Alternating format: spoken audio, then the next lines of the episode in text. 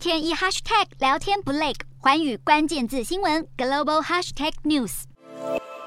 日本首相岸田文雄十四号宣布，将在今年秋天为逝世的安倍举行国葬。岸田还表示，安倍在执政时为灾后重建、经济重生和美日等外交关系都做出了重要政绩，并且各国领袖与国际社会也对安倍有很高的评价，因此应该以国葬的形式予以追悼。日本各地设置的吊唁场所连日涌入了大批民众，全球将近两百五十九个国家和团体总共发出超过一千七百份吊唁信函，都显示安倍在日本海内外广受爱戴。安倍更是日本在二战后第二位举行国葬的前首相。据 TBS 消息，国葬预计在东京都千代田的日本武道馆举办，到时各国领袖都有望出席致哀，追悼这位在日本宪政史上在任最久的首相。